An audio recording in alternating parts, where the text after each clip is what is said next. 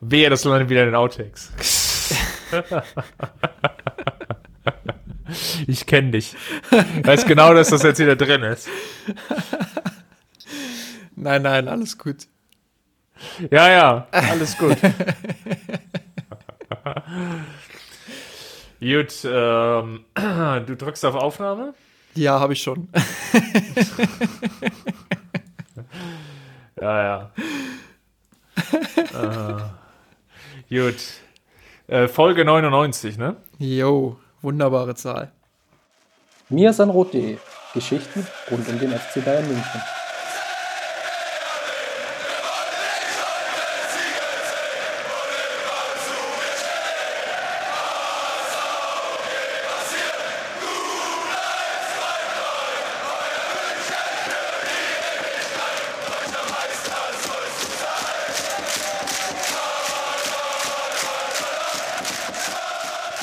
Herzlich willkommen zum Mir ist ein Podcast. Folge 99 steht ins Haus und es ist der erste Podcast, der so richtig neu frisch durchstartet in der Saison 2019, 2020 und wir wollen mal so ein bisschen vorausschauen und ganz smooth reinstarten, so ähnlich wie der FC Bayern reingegroovt ist in die neue Saison. So versuchen wir das auch mit dem Podcast. Wenn ich sage wir, meine ich dann natürlich nicht nur mich alleine, Christopher, sondern ich habe natürlich auch den wunderbaren Justin an meiner Seite. Grüß dich, Justin.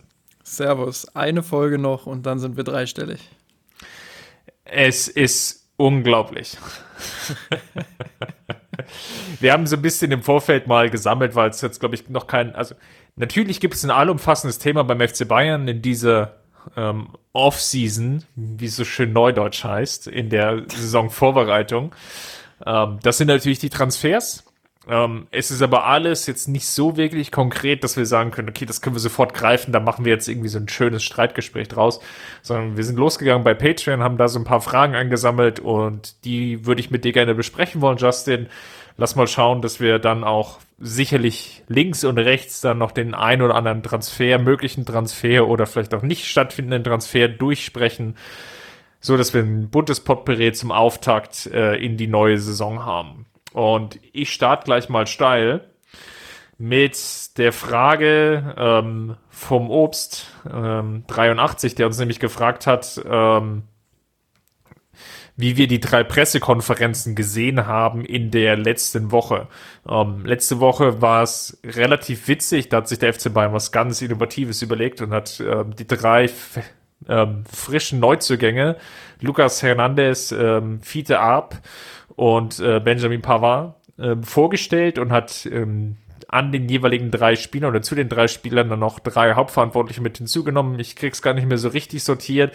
Jedenfalls Karl-Heinz Rummenigge äh, war da, ähm, Nico Kovac war da, ich glaube bei Fiete Arp und Brazzo war dann bei Benjamin Pavard. Dadurch ähm, kann ich zuordnen im Ausschlussverfahren, dass Kalle bei Lucas Hernandez war. Ja. Und wie fandst du denn allgemein die Spielervorstellungen, die Pressekonferenzen? Ähm, hat es das einen gewissen Mehrwert oder war das so ähm, doch sehr redundant? Die Frage war ja, wie wir sie gesehen haben. Zunächst habe ich sie gar nicht gesehen. Ähm, ja, ich habe es mir dann, ich habe mir dann ein paar Aussagen quasi übers Internet gezogen. Das geht ja heute wunderbar. Ähm, und habe dann ein paar Sachen halt auch nachgeschaut. Ja, ich, ich weiß nicht. Ähm, ob das jetzt irgendeinen großen Mehrwert geliefert hat, ich glaube, äh, hauptsächlich wurde oder die wichtigsten Aussagen handelten ja tatsächlich vom berüchtigten Transferfenster oder Nicht-Transferfenster der Bayern. Ähm, und da konnte man ganz gut beobachten, wie die drei Personalien, die dort gesessen haben, nämlich Kovac, Brazzo und ähm, Karl-Heinz Rummenigge, wie die einen, äh, namentlich Karl-Heinz Rummenigge, der eine sehr erfahren damit umging und die anderen, ja, namentlich vor allem Brazzo nicht ganz so souverän mit der Situation umging. Ähm, das war schon interessant zu beobachten und da war, war es auch sehr interessant, äh, zwischen den Zeilen zu lesen. Was hast du denn zwischen den Zeilen rausgelesen? Wenn du es jetzt schon so angeteasert hast. Ja, ähm, ich habe natürlich nur geblufft, nein. Ähm, also ich fand halt, dass vor allem bei Rummenigge wieder klar wurde, dass, dass er sehr gut damit umgehen kann, dass er sehr gut den Druck rausnehmen kann, im Sinne von, er kann die Öffentlichkeit so ein Stück weit beruhigen. Er hat sich sehr selbstsicher gegeben, Ähm, er war sich sicher, dass das alles äh, seinen Weg laufen wird. Ähm, hat auch relativ kluge Aussagen getroffen, meiner Meinung nach. Während bei Brazzo doch eher das Gefühl entstand, dass er wieder sehr nervös wurde, dass er mit der Sprache oft Probleme hatte, ähm, ja, einen Satz an den anderen zu reihen. Und es war halt das, das typische Problem, das wir auch in den, in den letzten Monaten festgestellt haben, einfach, dass er nicht in der Lage ist, seine Gedanken die er im Kopf hat, nach außen zu transportieren, so dass alles Sinn ergibt. Ähm, was ich aber besonders auffällig fand, war eben, dass Rummenigge auch erneut darum bemüht war, nicht nur in dieser Pressekonferenz, sondern auch in anderen Interviews, ähm, ja, Brazzo in die Verantwortung zu nehmen. Also, das hat Uli Hoeneß ja auch schon mehrfach getan. Man merkt einfach, dass jetzt das Jahr gekommen ist, das für Brazzo als Sportdirektor sehr entscheidend wird. Und um es mal mit seinen Worten zu sagen, ich glaube, er muss äh, gerade in diesem Transferfenster jetzt richtig Gas geben, wenn er diesen Beruf äh, langfristig ausüben möchte. Ja, das ist durchaus eine interessante Sichtweise. Ich glaube, viele Punkte, Aspekte, die du jetzt angesprochen hast, die würde ich teilen. Hm. Man hat natürlich schon gemerkt, dass wiederum Brazzo es ist einfach nicht seine Bühne. Er, er, tut sich da unglaublich schwer, wenn er vor dieser Masse auch an Journalisten sitzt, ähm, dass sie den richtigen Tonfall zu finden, auch zu überlegen, wie kann ich da strategisch vielleicht auch ähm, spielen. Er ist halt noch zu oft, meistens ist es ja so, das ist ja eigentlich eine, eine, ganz klare Situation. Ähm, er ist der Gefragte oder der Antwortende, während die Journalisten ja die Fragenden sind. Und ich glaube, als Gefragter oder als Antwortgebender ähm, bist du ja dann besonders gut, ähm, ja, wenn du die Fragen so steuerst, zum einen, dass du natürlich genau die Statements machen kannst, in denen du hin willst, ähm, und dann gleichzeitig eben die Punkte, die du eben nicht ansprechen willst, dass nicht, nicht, nicht so vorkommen und nicht gefragt werden oder ausweichst. Und da hat Bratzo immer, glaube ich, noch Nachholbedarf, weil ähm, er wurde halt sehr, sehr direkt auf Transfers gefragt und ist dann sehr aus, also nicht, nicht gut klug ausgewichen äh, mit nach vorne rausschauenden Sätzen, sondern eher so ausgewichen wie, ja, dazu hatte doch ähm, Kalle schon alles gesagt, ähm, weil die Presse, äh, Pressekonferenz von Bratzo war eben später als die von Kalle. Ähm, und generell wollte man sich doch nicht mehr so sehr dazu äußern. Also er hat sich da so sehr schwer getan, ähm, da so das große ganze Bild aufzuzeigen, was du, glaube ich, angesprochen hattest. Ähm, ja, Transfers sind schwierig und der, der, der berühmte Dominostein, der den es seit äh, einer Woche jetzt an der Sebener Straße gibt, ähm, der ist ja noch nicht umgefallen und von daher äh, besteht kein Handlungsdruck. Dieses Bild konnte er halt nicht zeichnen. Man muss halt auch sehen, dass er natürlich deutlich unerfahrener ist als, als beispielsweise Karl-Heinz Rummenigge, dass Keine Frage, diese ja. Situation jetzt ähm, das erste Mal durchlebt in dieser Position. Vorher wurde er ja immer ganz gut rausgenommen, auch von den Bossen. Das ist jetzt so die erste Transferphase, wo er wirklich ähm, zumindest das, was nach außen dringt ähm, und was auch, sage ich mal, ähm, ja, so durchdringt, dass, dass er eben der Alleinverantwortliche ist. Und da tut er sich wirklich sehr, sehr schwer. Und ähm, es ist halt immer dieser, dieser Zwiespalt. Einerseits kannst du dir das als FC Bayern mit diesen Ansprüchen leisten, jemanden lernen zu lassen, wirklich über Jahre hinweg, weil der Weg ist noch sehr, sehr weit bis zu einer Außendarstellung, ähm, die, die dem gerecht wird, was wir, was wir sehen wollen, was der Club auch sehen will. Ähm, andererseits natürlich dann auch aufzupassen, dass man, dass man Brazzo nicht zu harsh dafür kritisiert, ähm, für Dinge kritisiert, die er einfach noch nicht drauf haben kann, wahrscheinlich, weil er eben diese Erfahrung noch nicht gesammelt hat. So, das ist halt diese, diese Distanz und da muss man sich die Frage stellen, ähm, was ist jetzt sinnvoll? Ist es sinnvoll, ihn in Ruhe lernen zu lassen? Ist es sinnvoller zu sagen, er hat einfach nicht das Niveau und der Weg ist viel zu weit. Und da tue ich mich äh, immer noch sehr schwer mit einem endgültigen Fazit. Ich tendiere eher dazu zu sagen, ähm, ja, gebt ihm jetzt diese, diese Transferperiode. Mal schauen, was er in der Lage ist zu leisten. Es geht nicht nur darum, was er sagt, sondern es geht vor allem darum, was er tut. Ähm, mit der Außendarstellung, das könnte man alles verkraften, sage ich mal, wenn wenn am Ende dann ein Kader steht, mit dem man tatsächlich auch zufrieden sein kann. Es ist ja auch intern auch immer wieder oder in den letzten, sagen wir mal, 12, 15 Monaten auch sehr, sehr häufig betont worden von vor allem Karl-Heinz Rummenigge, aber auch von Uli Hoeneß, ähm, dass Brazzo gerade intern einen riesigen Job macht. Ähm, wie du sagst, da könnte man ja den Punkt mit der Außendarstellung verkraften, dann kann man den vielleicht auch so ein bisschen wegschieben, einen, einen Pressesprecher vielleicht auch nochmal stärker mit reinholen, ähm, so auch jemand vielleicht jetzt wie Hansi Flick dann so als Co-Trainer noch ein bisschen prominenter mit reinziehen, äh, nur als Idee, ähm, oder auch so eine Art Teammanager nochmal davor schalten, ähm, das sind alles wenn so Gedankenspiele, um das so ein bisschen abzufangen und abzufedern. Äh, da ist auch interessant, was Matthias Burkhardt uns bei Patreon geschickt hatte. Ähm, er meinte halt, so eine Art Arbeitsteilung, wie du sie jetzt schon geteasert hast, ähm, wäre tatsächlich vielleicht eine Option, nämlich ähm, dass eine Person als Sportdirektor nah an der Mannschaft ist und eine andere, wie auch immer man diesen Posten dann benennen möchte, sollte sich dann mehr um die Transfers und die strategische Ausrichtung kümmern. Man hat tatsächlich diesen Sommer das Gefühl gehabt, ähm, dass Brazzo viel zu viel auch alleine machen muss, dass er für viel zu viel in der Hauptverantwortung steht. Ähm, in Themen im Jugendbereich war er immer die erste Anlaufperson, wenn, wenn da irgendwas ähm, gemacht werden musste. Dann kommen natürlich die, die Transfers dazu, der große Umbruch. Ähm, das könnte vielleicht auch zu viel sein für die noch relativ schmalen Schultern äh, des Brazzo Salihamidzic. Ähm, ich halte das für eine gute Idee, zu sagen, okay, wir, wir kannten ihn jetzt nicht komplett raus, sondern wir stellen ihm vielleicht noch einen Mann an die Seite, der Kompetenz mitbringt, ähm, der ihm unter die Arme greifen kann, der das alles vielleicht ein bisschen noch beschleunigen kann. Weil man hat auch das Gefühl, dass dadurch tatsächlich ähm, wichtige Entscheidungen verzögert werden, dass man auf dem Transfermarkt äh, jetzt schon bei ein, zwei Personalien auch einfach zu spät dran war. Ähm, ja, und, und dass das einfach die Entwicklung des Clubs auch so stört. Und deshalb äh, halte ich das für einen guten Vorschlag und glaube, dass das vielleicht ähm, eine Lösung für die nächsten Jahre wäre, dass man Brazzo wieder ein Stück weit aus der Öffentlichkeit rausnimmt und ja. Aber das kannst du eben auch nur machen, wenn das wirklich stimmt, was die Bosse da nach draußen tragen. Also, dass, Absolut, dass, dass er wirklich äh, intern ähm, dann auch gute Arbeit leistet und da auch wirklich seine Kompetenzen zeigen kann. Und das müssen die Bosse halt zu sich selbst ehrlich beantworten und auch Brazzo gegenüber ehrlich beantworten. Ich teile auf jeden Fall deine Meinung und das ist vielleicht so der abschließende Punkt zu dem Kapitel. Ähm,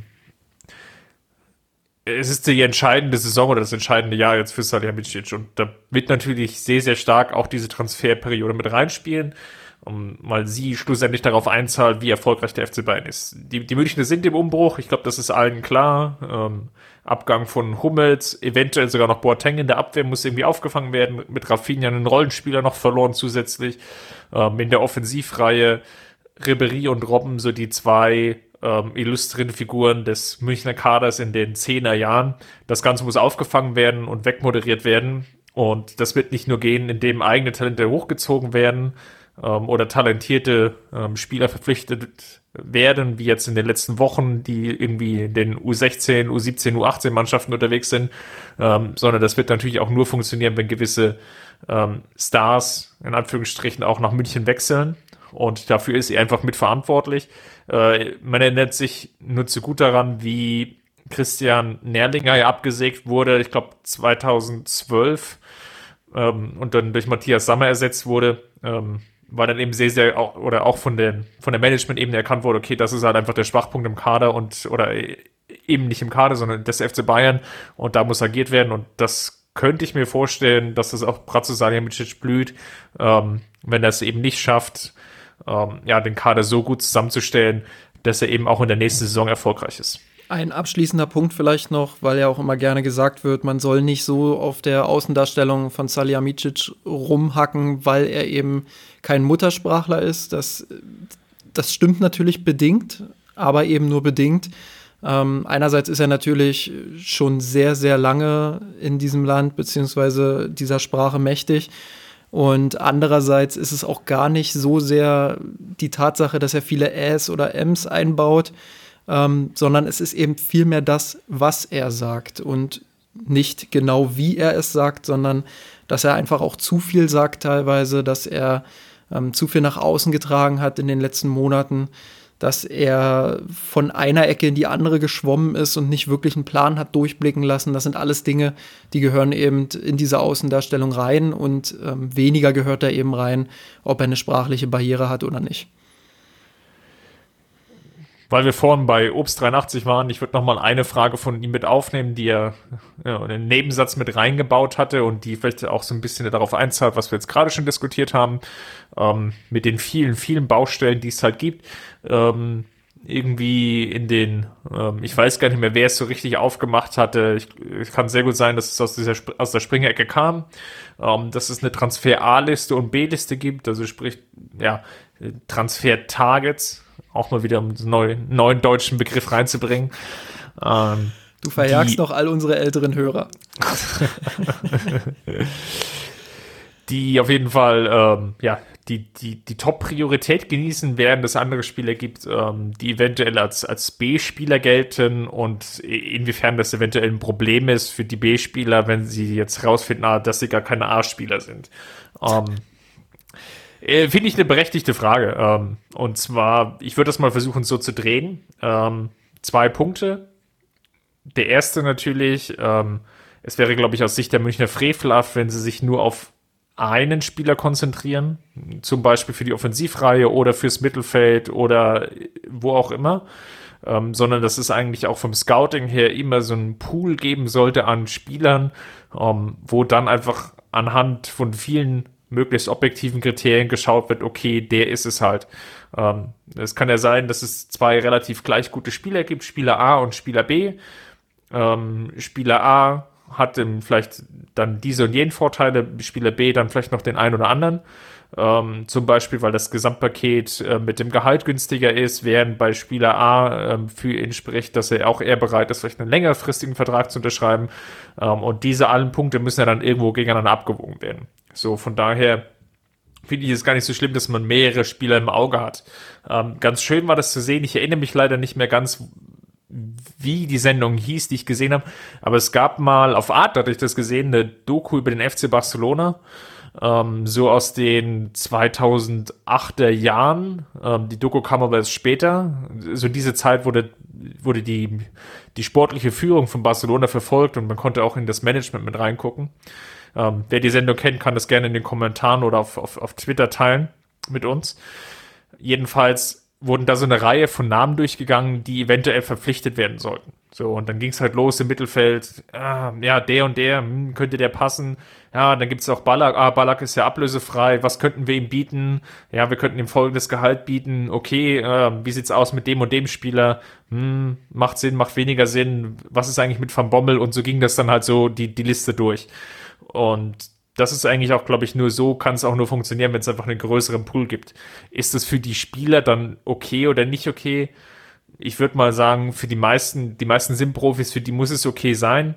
Ähm, nichts anderes findet ja auf dem normalen Arbeitsmarkt auch statt. Ja, es gibt halt eine Stelle, auf die bewerben sich oder bewerben sich dann halt eine, eine Vielzahl an Personen. Und ja, man steht natürlich in gewisser Weise in Konkurrenz zu denen. Ja, also ich würde vielleicht sogar noch einen anderen Aspekt mit reinbringen, nämlich ich bin mir auch ziemlich sicher, dass das aus der Springer-Ecke kam, ähm, dass man da natürlich auch immer sehr, sehr vorsichtig sein muss, mit welcher Drastik das dann vermittelt wird. Ähm, Gerade die Springerpresse ist ja sehr bekannt dafür, aus, sage ich mal, 100% wahren Informationen durch ihre Ergänzungen eher so 50% wahre Meldungen zu machen.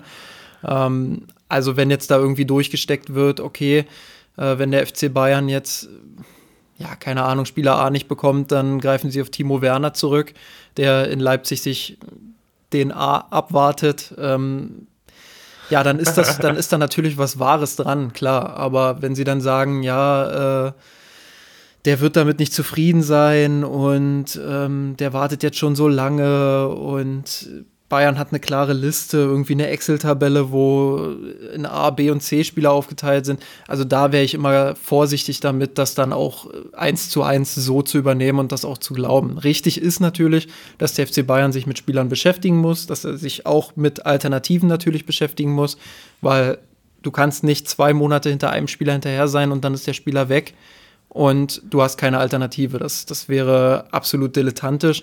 Und ähm, ja, als, als Profi musst du damit auch umgehen können. Wenn, wenn du eben nicht Spieler Nummer A bist in dem Sinne, ähm, dann musst du dir halt selbst Gedanken machen, ob du das willst natürlich, die B-Lösung sein. Oder du hoffst halt insgeheim darauf, dass, dass die A-Lösung absagt und hast trotzdem Lust, zum FC Bayern zu kommen. Ich glaube, da gibt es andere ähm, Kriterien, die deutlich entscheidender sind. Und einer davon ist das berühmt-berüchtigte Geld. Und ein weiterer ist sicherlich die Ambition, auch Titel zu gewinnen. Und wenn ich das jetzt mal aus Timo Werners Perspektive betrachte, ohne jetzt darauf eingehen zu wollen, ob er zum FC Bayern passt, ähm, dann glaube ich, dass selbst wenn er die C- oder D-Lösung wäre, dass er sagen würde, äh, das mache ich, den Schritt, den, den will ich jetzt machen und ich will mich selbst ähm, auch ein Stück weit sportlich herausfordern. Das zahlt natürlich auch sehr gut ein auf die Frage, die zum Beispiel Matthias Wagner dann gestellt hat, ähm, nämlich wie groß muss eigentlich der Kader sein? Und das sind irgendwie genau die Aspekte, die da auch eine Rolle spielen, ne? wie du das jetzt mit Tino Werner gesagt hast. Und ja, wie sieht das Gesamtpaket aus? Ja? Willst du eher vielleicht einen Spieler holen? Willst du vielleicht zwei, drei Spieler holen? Ähm, das sind, das sind alles diese Fragen. Ähm, ich glaube, was was generell mal thematisiert werden soll, und den Punkt äh, würde ich gerne mal mit dir diskutieren, ist, was denn eigentlich so die perfekte Kadergröße ist. Ähm, glaubst du, dass, wie Matthias halt im Endeffekt fragt, dass wir mit 17 Feldspieler plus drei Torhüter zu schmal aufgestellt sind? Oder sagst du halt, okay, im Hintergrund gibt es mittlerweile so viele Talente, ähm, wer dann die Bank füllt, ist mehr oder weniger egal? Ja, die Argumentation ist halt schwach. Also zu sagen oder sich hinzustellen und zu sagen, wir haben in der vergangenen Saison erlebt, dass der Trainer mit einem großen Kader nicht so zurechtkam und das haben sie ja so mindestens indirekt gesagt. Gerade Salihamidzic hat nochmal angesprochen, ähm, dass er, dass er es dem Trainer einfacher machen möchte. Ähm, dann ist das einfach ein schwaches Argument, weil beim FC Bayern musst du damit klarkommen, mehrere Stars im Kader zu haben und dann auch mit diesen Kräften haushalten zu können. Du kannst nicht einfach mal wie in der vergangenen Saison die Rotation fast komplett abschaffen. Das, das funktioniert nicht in jeder Saison und das wird auch in Zukunft nicht funktionieren. Sprich, ähm, Kovac muss da als Trainer sich auch selbst weiterentwickeln und lernen, mit so vielen Spielern umzugehen und vor allem auch dann eine ja, kontrollierte Rotation einzuführen, die den Spielern genau sagt oder genau zeigt, wo sie stehen im Kader, ohne sie aber dadurch gering zu schätzen. Also ihnen weiterhin auch ähm, ihren Mehrwert aufzuzeigen. Und das, es sind natürlich die ganz großen Trainer wie Joe Heinkes, die sowas drauf haben. Gar keine Frage. Kovac ist äh, in dem Punkt noch lange nicht so weit. Aber es ist auch keine Option zu sagen als FC Bayern, wir gehen deshalb mit 17 Feldspielern in die Saison. Das ist äh, viel zu gefährlich, gerade mit der jüngeren Vergangenheit auch, was Verletzungen angeht. Ähm, das, das würde nicht gut gehen, glaube ich. Und Kovac selbst hat ja auch gesagt, er rechnet noch mit drei bis vier Neuzugängen tatsächlich. Ähm, was auch noch mal so ein, so ein nettes Gegenwort irgendwie ist, weil ja. einerseits Salihamidzic, der sagt, er will es dem Trainer einfach machen, andererseits Kovac, der sagt, er rechnet noch mit drei bis vier Spielern. Auch das ist natürlich wieder Teil dieser nicht perfekten Außendarstellung, um es mal wohlwollend zu formulieren. Ja, aber um auf die eigentliche Frage nochmal zurückzukehren, ähm, ich halte tatsächlich 19 bis 20 gestandene Profis ohne Torhüter und ohne Spieler aus der eigenen Jugend für äh, die optimale Kadergröße. Das hat sich zumindest in den Jahren unter Jupp Heynckes und Pep Guardiola meiner Meinung nach so bewährt. Das war ja auch so ein, so ein altes Reschke-Prinzip, ähm, die 20 plus X. Und ähm, der FC Bayern würde gut daran tun, den Kader mindestens auf 18, 19 Spieler aufzustocken und wenn die Möglichkeit besteht, vielleicht sogar auf 20. Ja, 20 bin ich mir ehrlich gesagt unsicher, weil du hast halt schon immer so die Frage, okay, wie wie sehr bindest du dann die Spieler 18, 19, 20 auch ein? Wer ist das? Ähm, sind das vielleicht Spieler, die Spielpraxis brauchen, um sich zu entwickeln? Also sind das Nachwuchsspieler?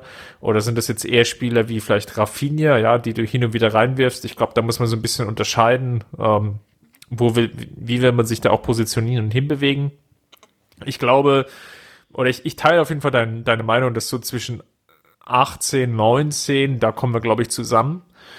Ähm, 17 plus die Torhüter dürften definitiv zu wenig sein. Gerade wenn ich so ein bisschen die Verletzungshistorie einiger Spieler anschaue, da gibt es halt doch sehr, sehr viele Fragezeichen. Und davon würde ich es eben auch abhängig machen. Ich glaube, man sollte so einen groben Richtwert im Kopf haben, aber natürlich musst du auch an den Kader schauen und gucken, wie verletzungsanfällig sind die Spieler, was kann ich ungefähr von denjenigen erwarten. Ganz Wenn genau. ich jetzt wenn ich jetzt einfach nur reinschaue und sehe, ich habe irgendwie Boateng im Kader, der hin und wieder verletzungsanfällig war, jetzt mal unabhängig davon, ob er bleibt oder nicht. Ähm, Kingsley Coman hatte sehr, sehr viele Verletzungen. Bei Gnabry war es zumindest nicht mehr in der jünger, jüngsten Vergangenheit so, aber der hatte auch die ein oder anderen Ausfallzeit gehabt. Ähm, Thiago natürlich dann nochmal zu nennen. Dann hast du solche Unbekannten, ähm, wie jetzt mit Tolisso, der nach einem Kreuzbandriss zurückkommt, wo du auch nicht genau weißt, ähm, ist der jetzt voll belastbar im nächsten Jahr. Lukas Hernandez, ja, Genau, hat sich jetzt auch nicht dadurch ausgezeichnet, dass er jetzt jedes Spiel gemacht hat äh, für Atletico. Also da habe ich so eine, eine, Handvoll Fragezeichen. Danach muss ich eben auch die Kadergröße ausrichten. Ja, da musst du halt auch schauen, wen holst du. Also wenn du von 20 ausgehst, natürlich, wenn du jetzt ähm, unter den 20 Spielern irgendwie 17 Spieler hast, die alle bei irgendeinem Topclub in Europa Stamm spielen würden, ja, dann, dann weißt du natürlich von vornherein, das funktioniert nicht. Das, das geht einfach nicht, das funktioniert nicht. Ähm, das haben auch andere Mannschaften schon gezeigt, dass das nicht geht. Ähm, Im Trippeljahr gab es auch Probleme, die aber für ein Jahr zumindest zurückgestellt werden konnten, aber die dann im Sommer danach halt ähm, ausgebrochen sind, wo dann einige Spieler auch gegangen sind, weil sie halt ihre Perspektive nicht mehr gesehen haben. Ähm, das funktioniert halt so lange, wie es läuft und auch maximal für ein Jahr. Und dementsprechend musst du halt natürlich sehen, welche Art von Spielern holst du ähm, da würde ich Matthias Burkhardt wieder mit ins Boot holen, der gesagt hat, wie ist eure Meinung zu den aktuellen Gerüchten Mansukic Henrichs, sinnvoll oder nicht? Ähm, ich würde dann mit Benjamin Henrichs mal anfangen. Du nimmst dir wieder die Leichen, ja?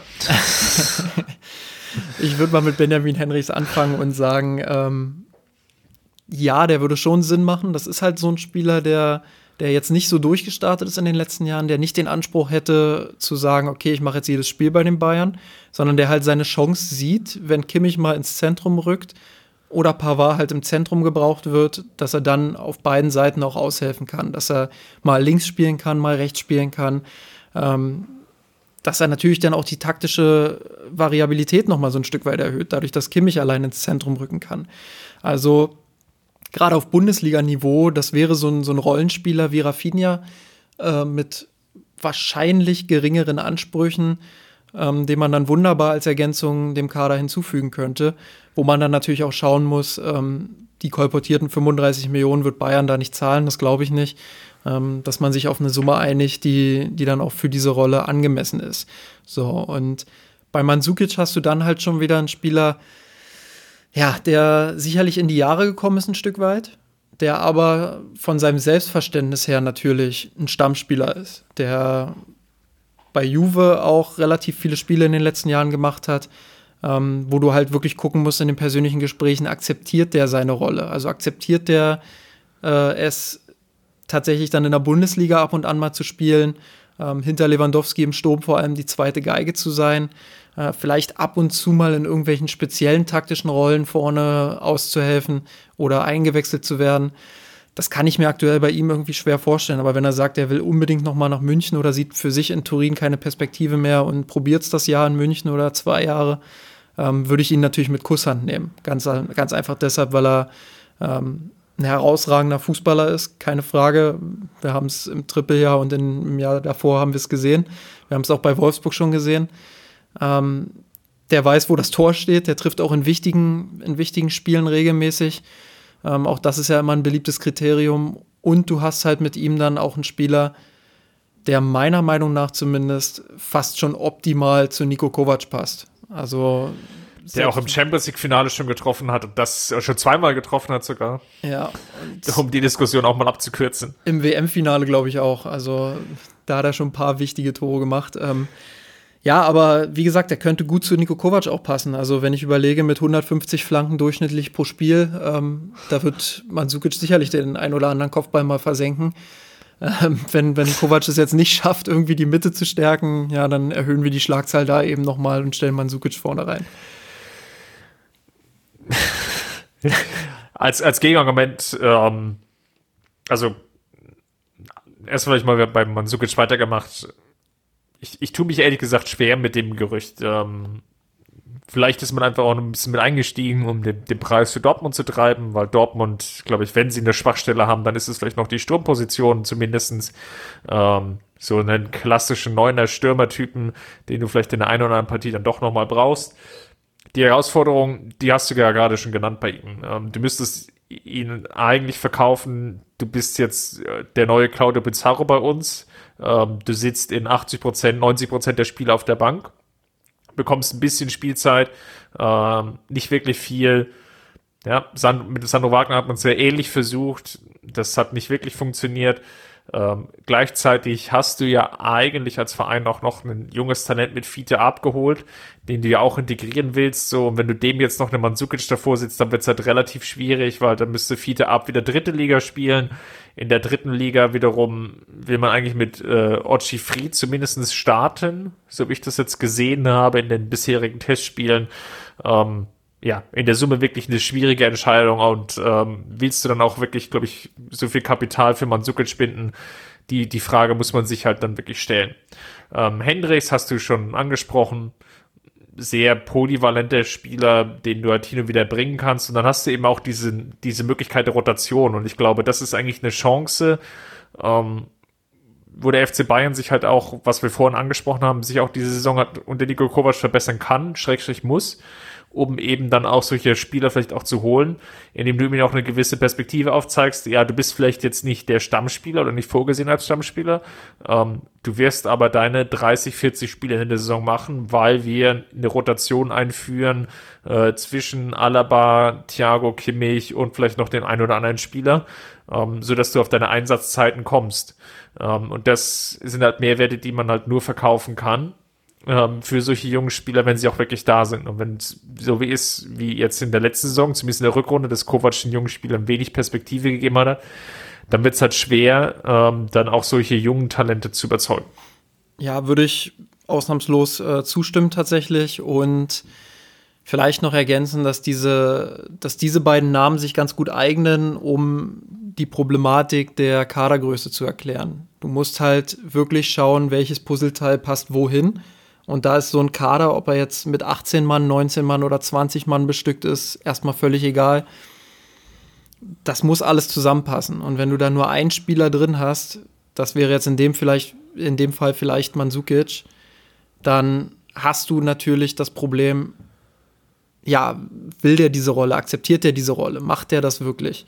Und wenn er die nicht akzeptiert, dann hast du sofort jemanden drin, der für Unruhe sorgt, der gerade wenn Misserfolg da ist, wie im vergangenen Herbst, ähm, dann nochmal alles pusht ins Negative und dann hast du als Trainer natürlich auch Riesenprobleme. Benjamin Henrichs hingegen, wie ich es vorhin gesagt habe, kommt dann vielleicht nicht mit den allergrößten Ansprüchen.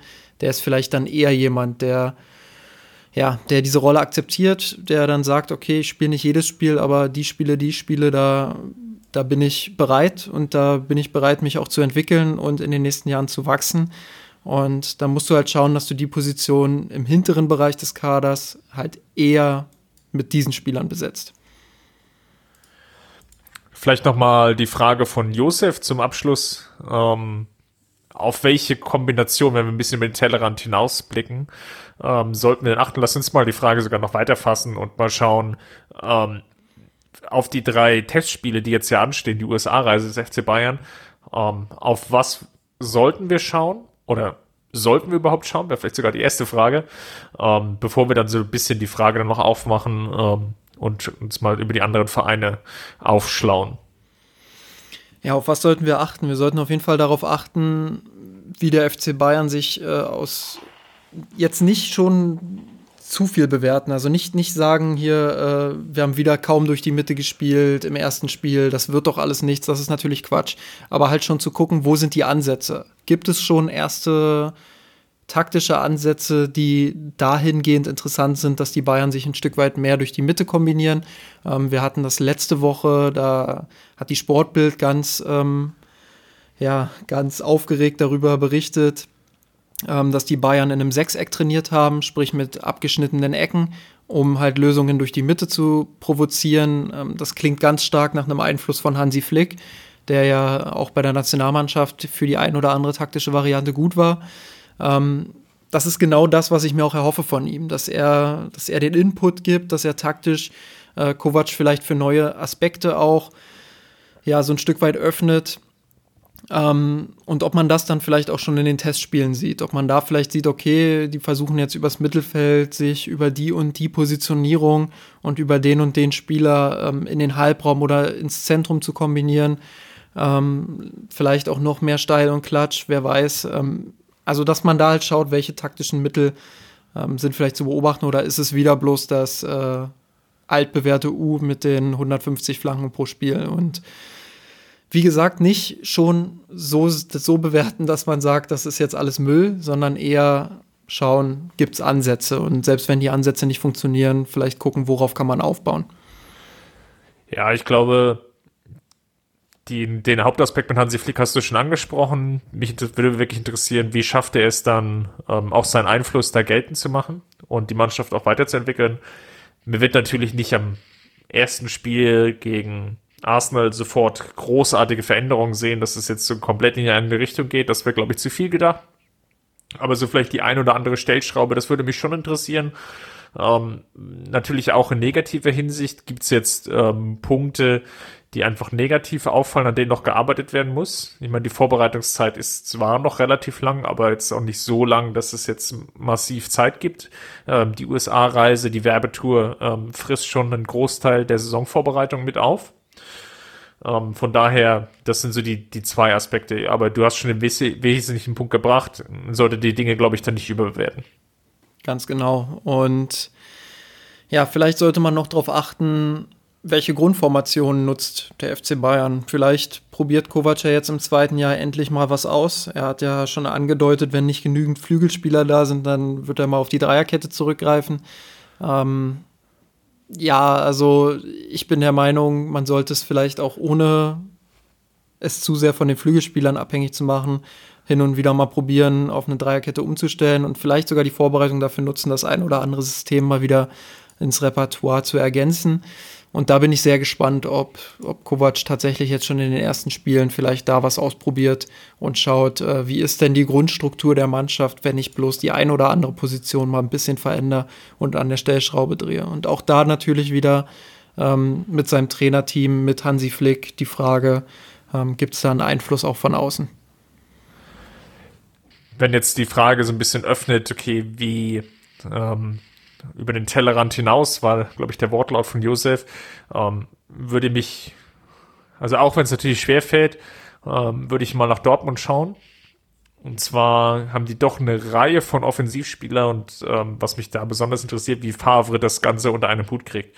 Ähm, wenn man sich mal den Kader aufmacht, dann sieht man Brandt, da sieht man Brudel Larsen, dann sieht man, ähm, gut, Kagawa haben sie noch und Philipp, die werden sicherlich den Verein verlassen. Dann gibt's Reus, Sancho, Schürle wird sicherlich auch einer der Kandidaten sein, die den Verein eher verlassen. Bei Marius Wolf muss man sicherlich mal sehen.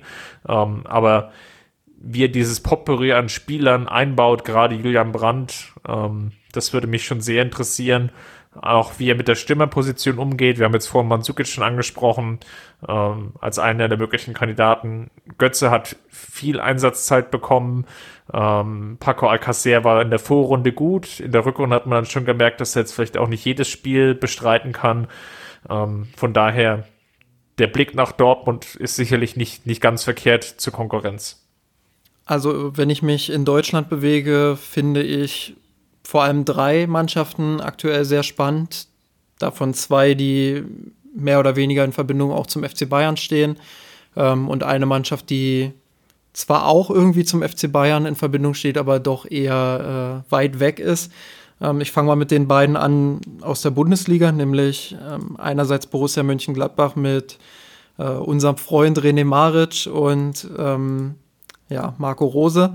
Das wird super interessant, einfach deshalb, weil Gladbach bekannt dafür war, in den letzten Jahren eine Transferpolitik an den Tag zu legen, ähm, wo gewisse Spieler geholt wurden, die von ihrem Profil her gut zu der Spielweise passen, die Marco Rose und Maric in den letzten Jahren umgesetzt haben. Ähm, da bin ich sehr gespannt, wie weit geht es schon im ersten Jahr für die beiden. Können sie ihre doch sehr erfolgreiche Zeit ähm, in Gladbach weiterführen? Dann der zweite Punkt natürlich Nagelsmann in Leipzig. Super interessant. Also auch wenn Leipzig jetzt äh, im ersten Testspiel, glaube ich, 4-1 auf die Mütze bekommen hat, ähm, wird das extrem interessant, ob Nagelsmann ähm, den nächsten Schritt gehen kann als Trainer, ähm, wie er Leipzig taktisch vor allem auch verändern wird. Ähm, Leipzig war ja doch eher für den Gegenpressing-Fußball bekannt, wegen, äh, während Nagelsmann doch eher ähm, noch andere Phasen bedient, unter anderem auch den Ballbesitzfußball. Und das könnte tatsächlich der Trainer sein, der die taktischen Elemente ins Leipziger Spiel bringt, die Leipzig dann die Lücke nach oben endgültig schließen lassen. Ähm, da könnte es natürlich spannend werden, ob, also wenn die Bayern es schaffen, jetzt ihren Kader adäquat zu verstärken, wovon ich jetzt mal ausgehe, dann könnte es vielleicht sogar einen Dreikampf oben an der Spitze geben, ähm, wenn Leipzig und Dortmund im Vergleich zur vergangenen Saison den Schritt nach vorne machen. Und die dritte Mannschaft in Deutschland ist natürlich der VfB Stuttgart unter Tim Walter. Auch das lohnt sich. Ähm, man hat jetzt erste, erstes Material von einem Testspiel der Stuttgarter gesehen, wo sie ein Tor erzielt haben. Ich glaube, mit 30 aufeinanderfolgenden Ballkontakten. Ähm, ja, Walter sehr bekannt für, für schöne taktische Spielchen und interessante taktische Spielchen auf dem Platz, für gnadenlosen Offensivfußball. Ähm, das könnte für viel Unterhaltung in einer zweiten Liga sorgen, die ja dahingehend eher weniger dafür bekannt ist. Sky ja, hatte, glaube ich, in der in irgendeinem Trailer jetzt, der, der während Wimbledon lief, hatte ich gesehen, ähm, oh Gott, kriege ich es noch zusammen, ähm, mehr Bundesliga in der zweiten Bundesliga geht nicht. ja, die beste zweite Liga aller Zeiten. Jedes Jahr aufs Neue. ja, und äh, vielleicht noch mal ein Blick in, in ja, oder zur internationalen Konkurrenz. Ähm, mal ab von den typischen wie Guardiola, Klopp und Real Madrid äh, und Barcelona. Spannend ist natürlich jetzt auch, was macht Juve dieses Transferfenster? Die kaufen ja gefühlt auch so ein, als würden sie zwei Bus Busse füllen wollen. ähm, dann hast du natürlich mit PSG eine Mannschaft, die ich nicht komplett abstreiben würde, auch wenn die in den letzten Jahren immer wieder irgendwie gescheitert sind in der Champions League. Ja, haben die natürlich unfassbar viel Geld und mit Tuchel weiterhin Trainer, den ich äh, für sehr ja, konkurrenzfähig halte. Auch da natürlich die Frage, wie verstärken die sich auf dem Markt. Aber ja, wenn der erste Dominostein erstmal gefallen ist, dann sind wir alle schlauer. Und aus taktischer Perspektive sind diese Mannschaften natürlich auch immer extrem spannend. Wir werden im Blog natürlich darüber berichten, wie sich der FC Bayern in den Vorbereitungsspielen schlägt. Dann bekommt ihr dann auch schon die die, die, den ersten Input an der Stelle, weil ähm, ich glaube, Arsenal geht sogar noch, das ist noch halbwegs humane Zeit für deutsche Verhältnisse um 5 Uhr ähm, unter der Woche, glaube am Donnerstag. Dann am Sonntag Nacht, in der Nacht von Samstag auf Sonntag um 2 Uhr ist dann Real Madrid und ich glaube, AC Milan, da müsste ich nochmal in den Kalender schauen, ist auf jeden Fall 3 Uhr. Ähm, wir werden uns die Nächte um die Ohren schlagen und natürlich im Blog über die Spiele berichten, ähm, sodass dann alle offenen Fragen dann auch geklärt sind. Aber auch da schon mal die Ankündigung, ähm, wir werden es nicht direkt nach Abpfiff tun, sondern, also zumindest in den meisten Fällen nicht. Ich persönlich bin für Arsenal eingeteilt oder habe mich einteilen lassen für Arsenal. Ähm, ich werde das dann im laufenden Tag irgendwann ja, veröffentlichen. Ja, gut, ich kann dir ja dann Input geben, nachdem ich aufgestanden bin, eine Runde gejoggt habe und mich dann vor das Spiel gesetzt habe, pünktlich zum Anpfiff. ja, das klingt gut. Ja. Ähm, bis dahin bleibt uns gewogen. Wir werden nächste Woche ein klein bisschen eine Abseitsfolge haben, weil es eine Runde zur Folge ist. So viel schon mal zur Ankündigung. Bis dahin bleibt uns gewogen. Vielen Dank. Immer gerne. Dann macht's gut und vielen Dank fürs Zuhören. Bis dahin. Ciao, Servus. Wir haben den Kampf gewonnen, den Thron erklommen, der Haien hat's gemacht. Ich hab geträumt von dir, von unserer. Wir haben den Kampf gewonnen, den erklommen, der Haien hat's gemacht geträumt von dir, von unserer Weltpläne. Wir haben den Kampf gewonnen, den Thron erklommen,